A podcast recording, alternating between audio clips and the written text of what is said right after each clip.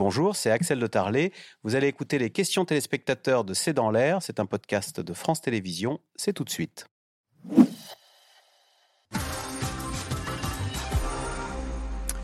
Euh, Ève Roger, question téléspectateur. Peut-on envoyer ses enfants à l'école sans crainte en ce moment?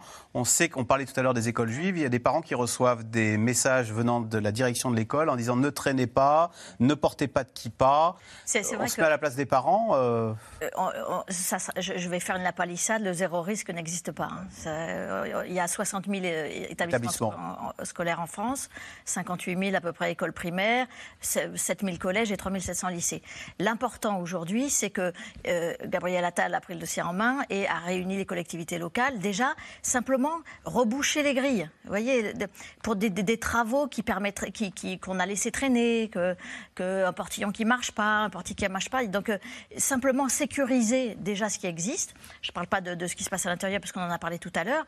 Et puis après, voir est-ce qu'il y a un système qui pourrait euh, fonctionner de l'autre avec ce, cet équilibre à garder entre l'école en France, eh ben, c'est une école ouverte.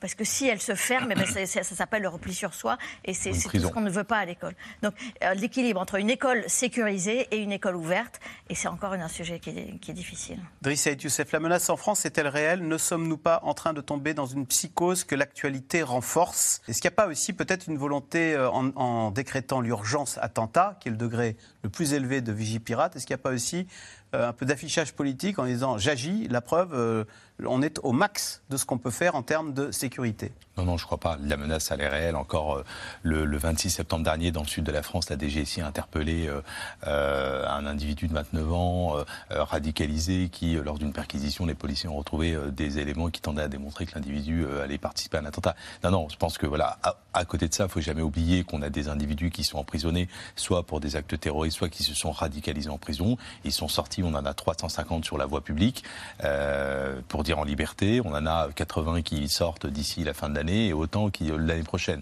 Donc euh, ça, ce sont des individus qui posent un problème direct à l'ordre et à la sécurité publique. Donc la vigilance à l'extrême, les services de renseignement sont mobilisés et c'est pas euh, une feinte de corps euh, du personnel politique que de dire faites attention, la menace est élevée. Non, la menace, elle est vraiment élevée. Damien Delceni, les fausses alertes ne risquent-elles pas de se démultiplier et d'aboutir à un espace public ingérable dans les transports ou les musées? C'est vrai que par moment, quand on évacue une rame de métro ou un aéroport parce qu'un touriste japonais a oublié euh, sa valise, on râle un peu. pas les Japonais. Non, mais parce que vraiment, on ne les soupçonne pas de, terrorisme.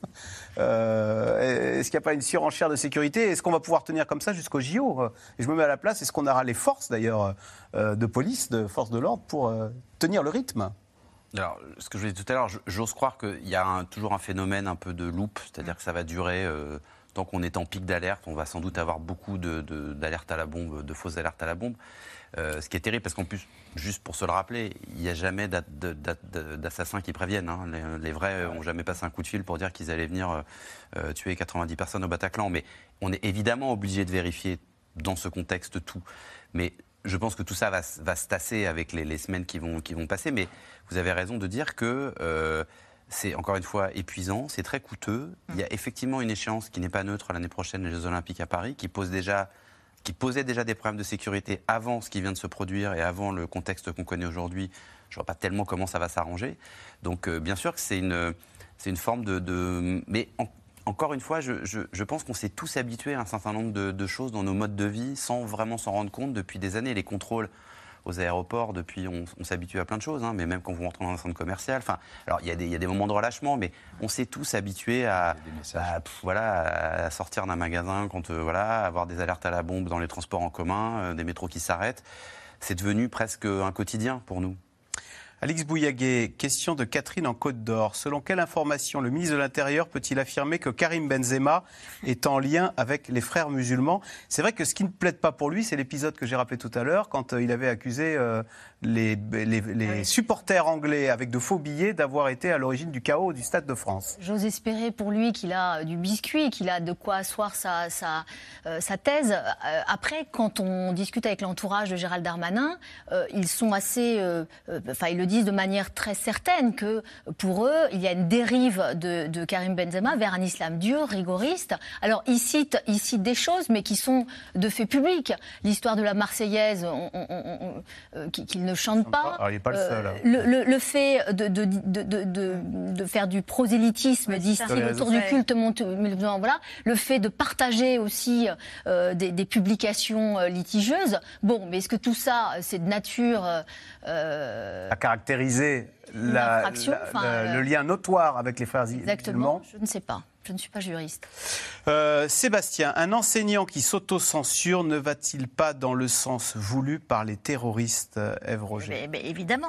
Mais en même, et bien sûr, quand euh, vous dites euh, la Shoah, je vais passer rapidement, euh, euh, je vais pas faire de musique parce qu'il y a des enfants qui disent. C'est incroyable ça, les, oui, de- on refuse d'écouter la musique parce que, sexuelle. parce que Encore c'est... ça, ça fait pas partie des programmes. Oui. mais C'est encore.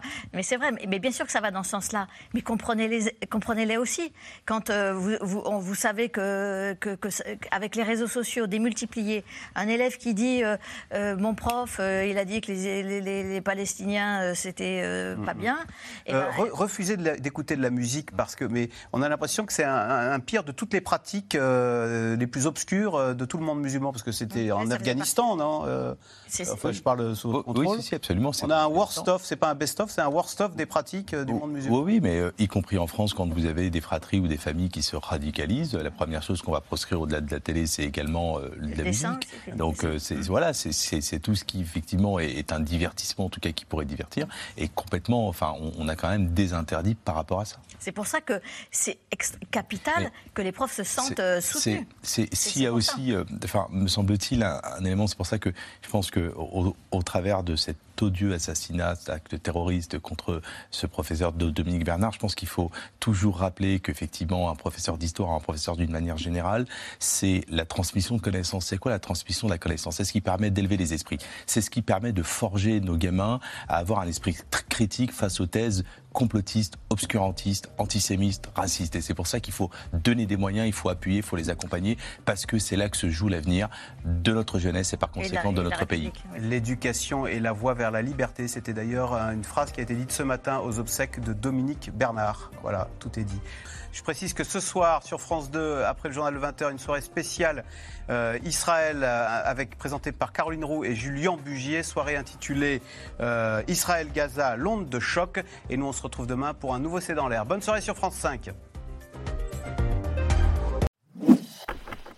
Merci d'avoir écouté C'est dans l'air. Comme vous le savez, vous pouvez désormais écouter l'intégrale, mais aussi l'invité ou vos questions à nos experts. Tous ces podcasts sont disponibles gratuitement sur toutes les plateformes de streaming audio. Et pour le replay vidéo, c'est sur France.tv, bien évidemment. À bientôt.